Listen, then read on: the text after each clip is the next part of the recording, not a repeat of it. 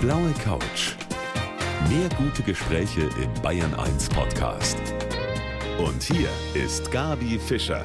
Schön, dass Sie dabei sind bei unserem Talk in der kommenden Stunde. Und mein Gast, der nimmt uns heute mit in die Tiefe, ganz weit runter ins Meer. Anna von Bötticher ist nämlich Apnoe-Taucherin. Herzlich willkommen. Ja, danke. Freut mich, hier zu sein. Apnoe-Tauchen bedeutet einen Atemzug erst einmal nehmen und dann ohne Hilfsmittel tauchen. Und Sie schaffen das bis zu sechs Minuten. Das ist echt wahnsinnig, wenn man sich das vorstellt. Und gehen dann auch noch viele, viele Meter runter, also über 100 Meter runter. Was würden Sie sagen, ist das Wichtigste? Ist das jetzt eiserner Wille? Ist das Körperbeherrschung? Ist das mentale Stärke, die man da haben muss? Ich denke, das Wichtigste in unserem Sport ist eiserner Wille schon mal nicht, weil so mit Zwang funktioniert das halt ganz schlecht. Mhm. Das ist eigentlich viel Ruhe und sich selber vertrauen zu können und sich einlassen zu können auf das, was dann passiert. Und viel Neugierde, das beobachten und wahrnehmen und ähm, dann so mit Freude seine Grenzen vorsichtig auszudehnen. Ich glaube, darauf kommt es bei uns an. Also das heißt, man muss in sich hineinhorchen. Ja, auf jeden was Fall. Was geht, was geht nicht. Das genau. geht ja nicht immer alles. Ne? Ja, also die Selbsteinschätzung ist ganz wichtig ja, uns, ja. Sonst kann es schief gehen. Also Sie haben meinen größten Respekt jetzt schon, haben 33 deutsche Rekorde aufgestellt, bilden auch Kampfschwimmer aus und ich freue mich, dass Sie bei mir hier auf dem Trockenen auf der blauen Couch sitzen. ja, schön trocken und gemütlich. Wenn wir alle mal so ganz kurz die Luft anhalten, dann ist das ja kein großes Ding, aber mein Gast heute, die kann das sogar sechs Minuten lang. Sie ist eine der besten Apnoe-Taucherinnen, die wir hier haben in Deutschland, die Anna von Bötticher. Frau von Bötticher, da sagt natürlich jeder jetzt, die Frau muss eine riesen Lunge haben. Aber das mhm. ist genau das Gegenteil. Ne? Sie haben ja. eine kleine Lunge. Ja, ich habe so etwa 25 Prozent zu wenig für meine Körpergröße und Gewicht. Und das ist auch immer ein gutes Beispiel, finde ich, weil die Menschen immer denken, dass so Apnoe-Taucher so Superhelden sind. Das bin ich halt gar nicht. Und da sieht man eben auch, dass, wenn man sich darum gar nicht kümmert, ich habe mich darum ja nicht gekümmert. Ich mhm. habe mich einfach nur gefragt, wie lange kann ich wohl die Luft anhalten und wie tief kann ich wohl tauchen? Und für meine Möglichkeiten sozusagen. Und dann habe ich doch festgestellt, dass meine Möglichkeiten ziemlich gut sind. Und erst später ist mir aufgefallen, dass mein Lungenvolumen ja recht klein ist. Das mhm. hat mich aber überhaupt nicht, also das war mir ja egal, darauf kommt es ja auch gar nicht an. Es kommt ja immer nur darauf an, was ich vielleicht entdecken kann. Ja, genau. Und wenn man aber so von vornherein immer denkt, oh, dafür bin ich ja gar nicht geeignet, ja, dann ist die Tür natürlich zu. Hat man schon gleich eine Schere im Kopf und traut sich vieles auch nicht, ne? Genau. Ja, wie schafft man das, das zu trainieren, dass man so lange die Luft anhalten kann? Ist das so Step by Step oder wie läuft das? Ja, also die Leute denken natürlich auch, die sagen immer, wenn die das hören, was ich mache, oh mein Gott, das könnte ich ja nie, so 100 ja. Meter tief tauchen, wie schrecklich. Aber man fängt ja nicht mit fünf Metern an und taucht dann morgen 100. Also es ist natürlich so, man läuft ja auch nicht gleich einen Marathon. Man fängt ja vielleicht mal mit zwei Kilometern an oder mit fünf. Ne? So ähnlich ist es bei uns auch. Also das ist eine Frage von Training und dem langsamen Ausdehnen seiner Grenzen. Und da macht man dann mal immer so zwei Meter tiefer und das sind dann vielleicht vier Sekunden länger. Und so Schrittchen für Schrittchen entdeckt man halt, dass man mehr kann, als man eigentlich für möglich gehalten hat. Also das ist wirklich so Step by Step. Mhm. Was tut sich da im Körper, wenn man so tief runtergeht, also 100 Meter? Die Lunge zum Beispiel, die macht sich ja ganz klein. Tennisball groß wird die.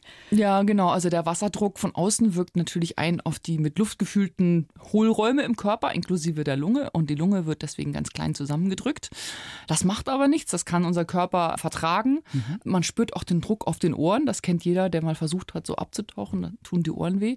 Da muss man dann Druckausgleich machen, also sozusagen von innen Luft in das Mittelohr pusten, damit das den Wasserdruck von außen ausgleicht. Und das ist so ein bisschen schwierig. Da muss man immer üben. Und das geht manchmal schief. Da muss man umdrehen. Mhm. Aber so hat man so seine Herausforderungen zu bewältigen auf dem Weg in die Tiefe. Aber eigentlich ist unser Körper sehr gut in der Lage, sich daran anzupassen. Und das ist ein ganz faszinierendes Erlebnis. Ja, toll. Das sagen Sie jetzt so einfach. Ich habe mich noch nie ausprobiert in 100 Metern Tiefe.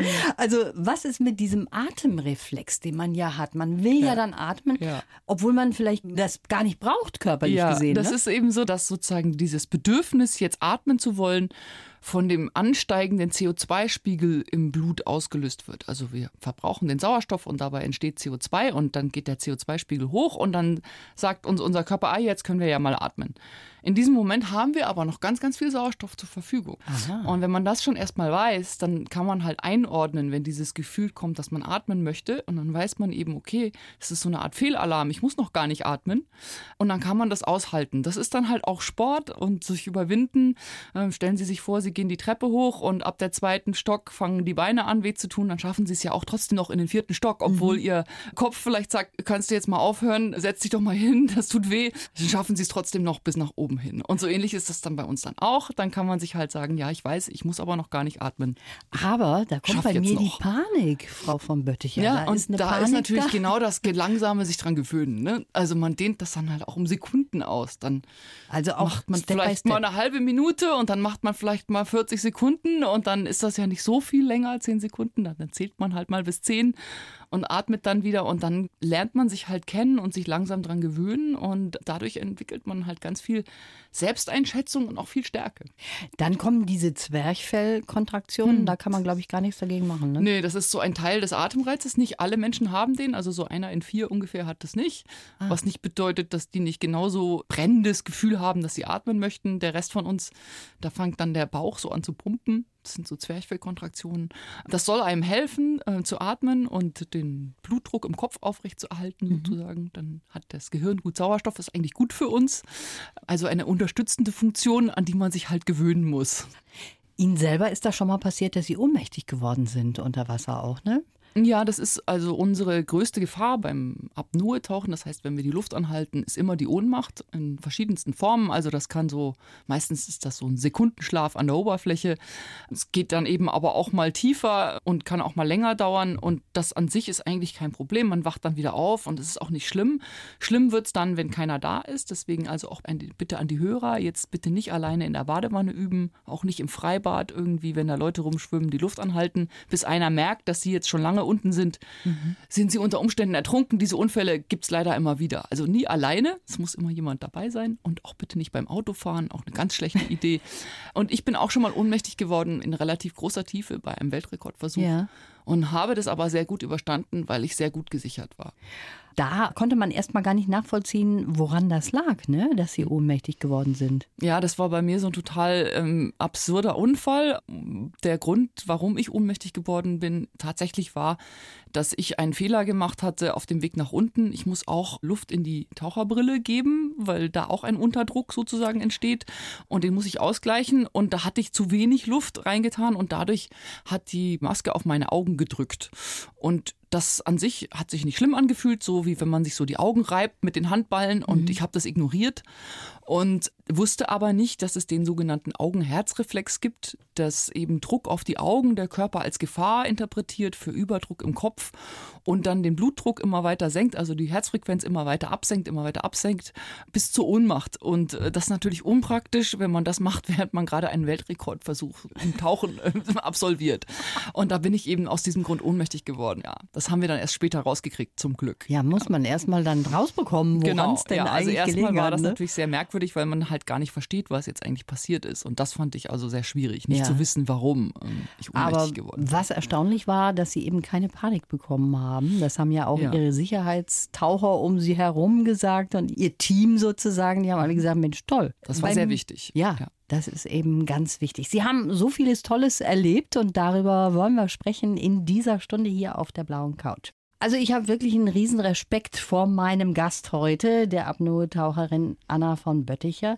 Total spannend, was Sie so erzählen. Und Sie haben schon 33 deutsche Rekorde aufgestellt, bilden auch Kampfschwimmer aus, haben eine WM-Medaille, das wollen wir auch nicht unterschlagen. Drei. Drei schon mittlerweile, Mensch.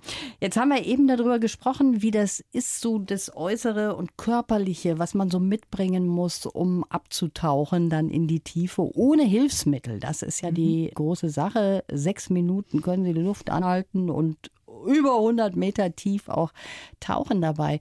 Für mich ist das immer so, dass ich im Grunde genommen mir sage, was geht eigentlich da innen vor? Ja, jetzt haben wir Ja. über die Körperlichkeit gesprochen, was muss da alles ablaufen im Körper, aber was geht in Ihrem Kopf vor? Welche Gefühle haben Sie dabei? Haben Sie überhaupt, wenn Sie im Wettkampf sind, Gefühle oder sind Sie da nur hoch konzentriert?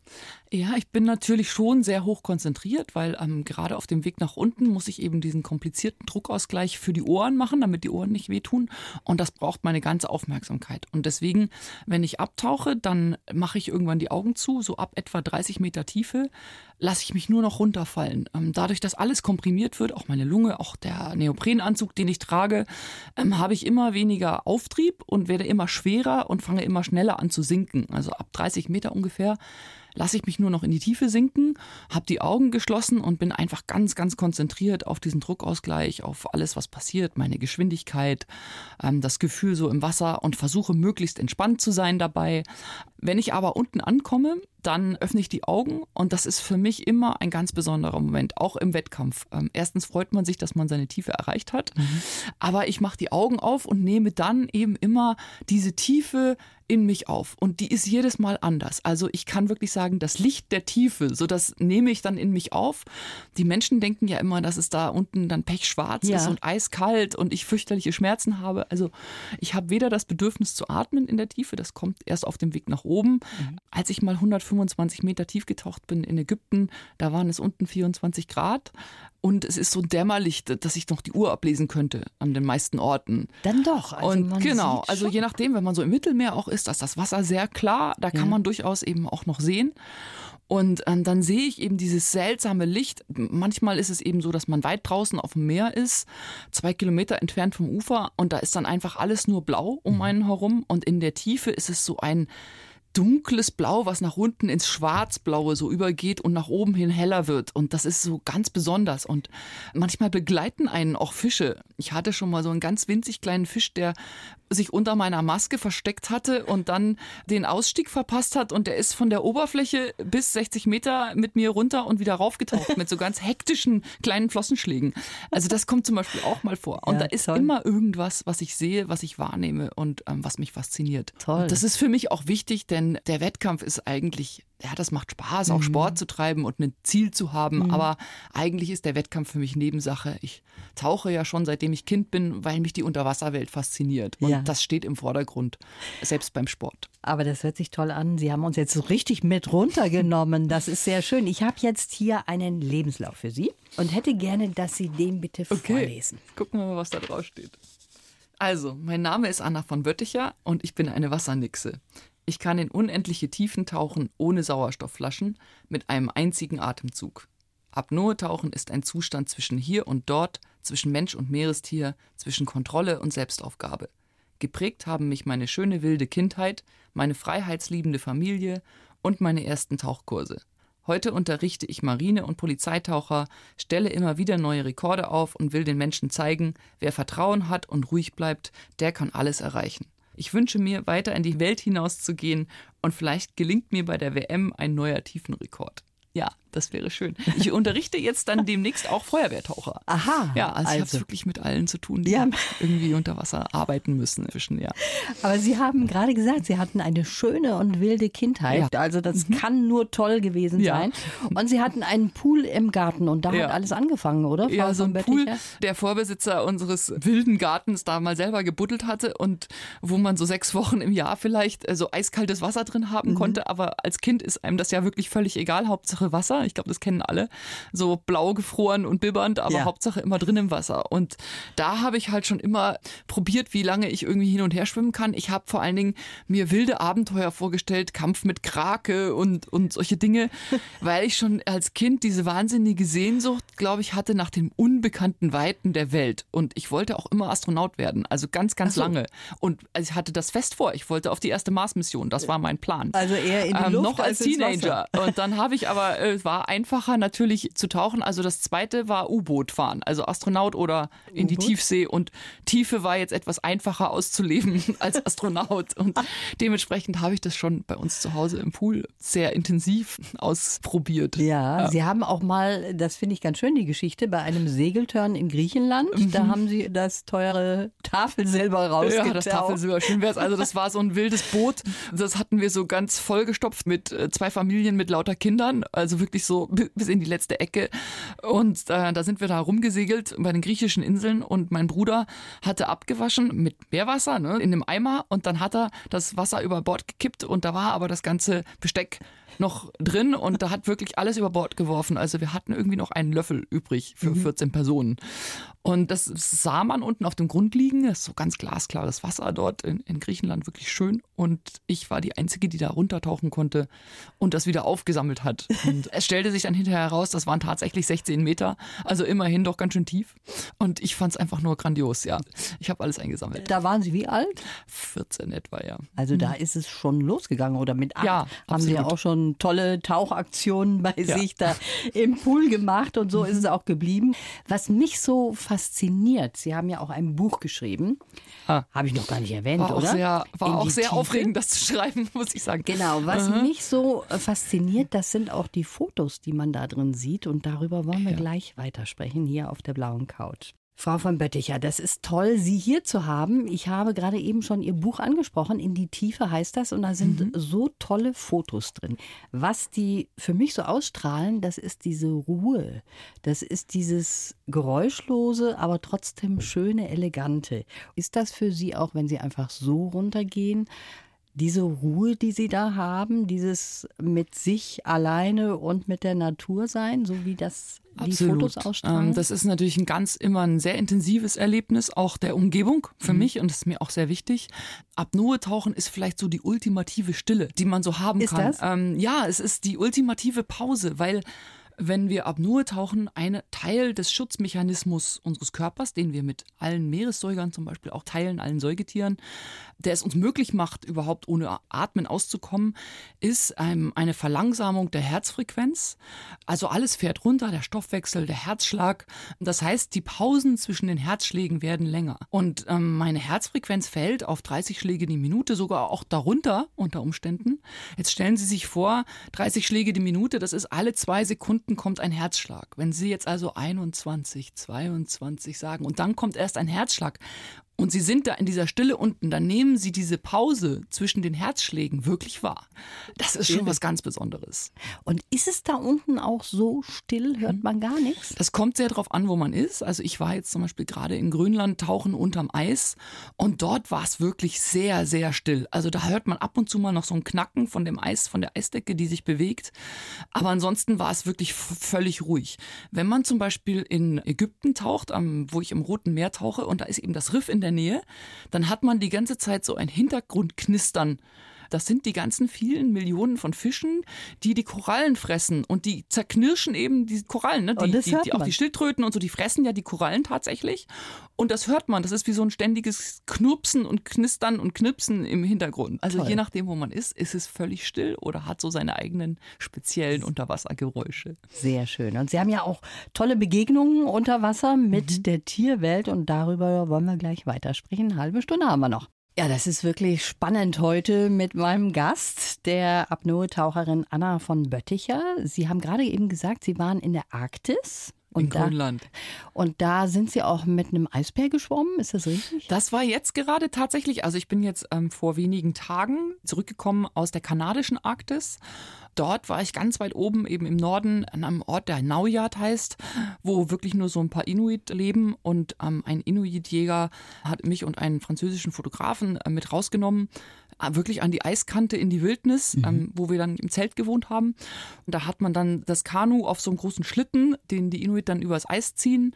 Und dann fährt man bis an die Eiskante heran und geht dann ins Wasser mit dem Kanu. Dort sind wir dann auf eine im Wasser schwimmende Eisbärin gestoßen, die dann so drei Stunden lang um uns herum gepaddelt ist und wir konnten immer näher und sie hat so angefangen, sich immer mehr für uns zu interessieren und äh, äh, hinter den Eisschollen her sozusagen nach uns geschielt. Und am Ende sind wir tatsächlich auch äh, mit der Eisbärin ins Wasser gegangen, weil der Fotograf wollte da Bilder machen und ich durfte mit rein.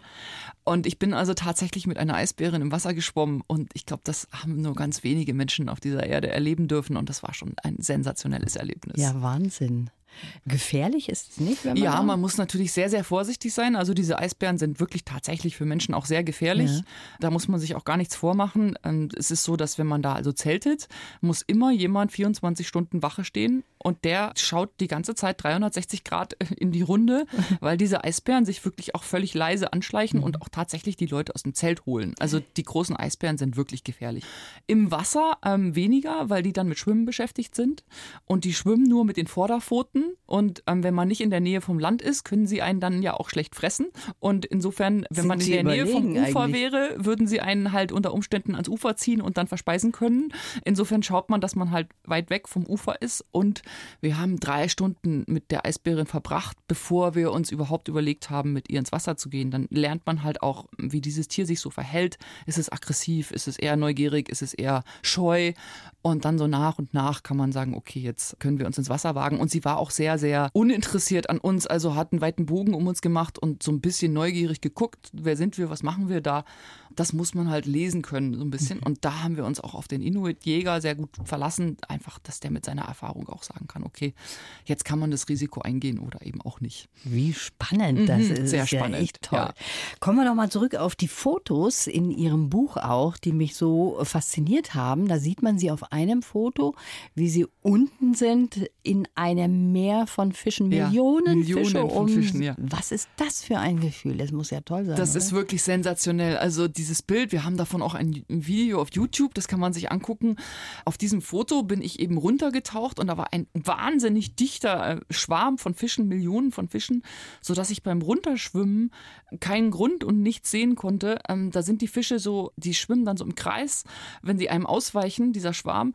Das war so wie in einen Strudel von Fischen hineinschwimmen und mir wurde direkt schwindelig, weil ich vor den Augen immer nur diese im Kreis sich drehenden Fische hatte.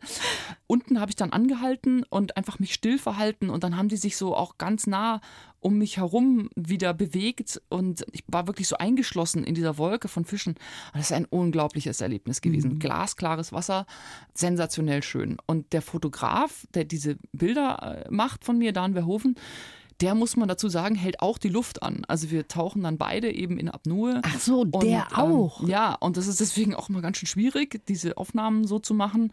Aber deswegen funktioniert es auch so gut, weil er auch so ein Teil der Umgebung ist, dass die Fische vor ihm keine Angst haben. Und auf diese Weise kommen wir auch so nahe ran. Und das ist schon was ganz Besonderes. Sie sind ja auch schon auf Haie gestoßen, Ja. auf Barracudas Ja. und für uns immer sehr faszinierend auch die Wale.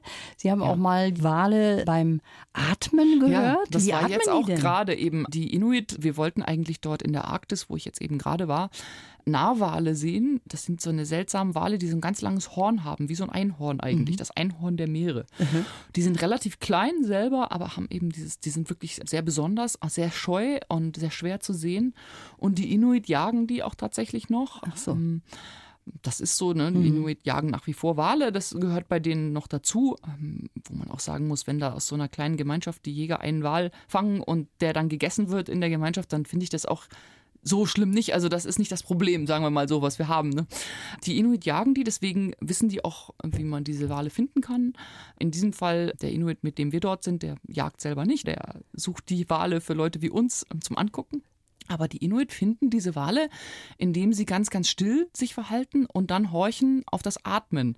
Diese Narwale machen keine große Fontäne, wie man das sonst vielleicht kennt von den Buckelwalen, von den Orcas. Da sieht man die schon von weitem, weil die eine riesige Fontäne machen und man das auch ganz deutlich hört und auch sehen kann. Diese Narwale, die sieht man kaum. Ich habe dann mal so einen kleinen Rücken so rausgucken sehen.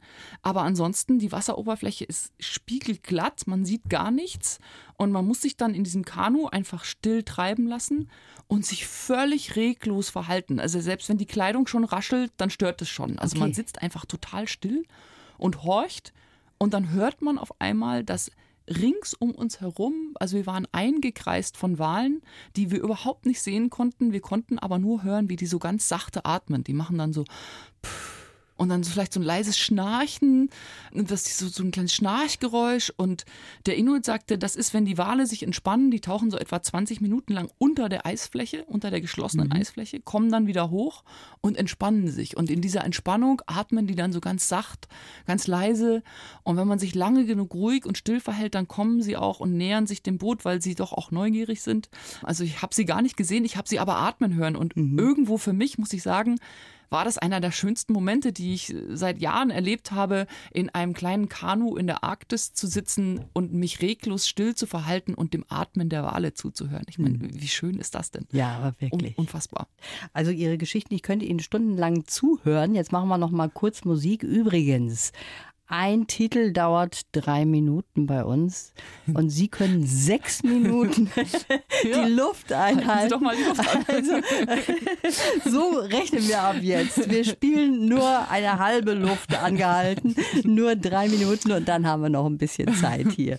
Zusammen auf der blauen Couch. Erstaunliche Frau heute bei mir hier auf der blauen Couch, die Anna von Bötticher, Apnoe-Taucherin.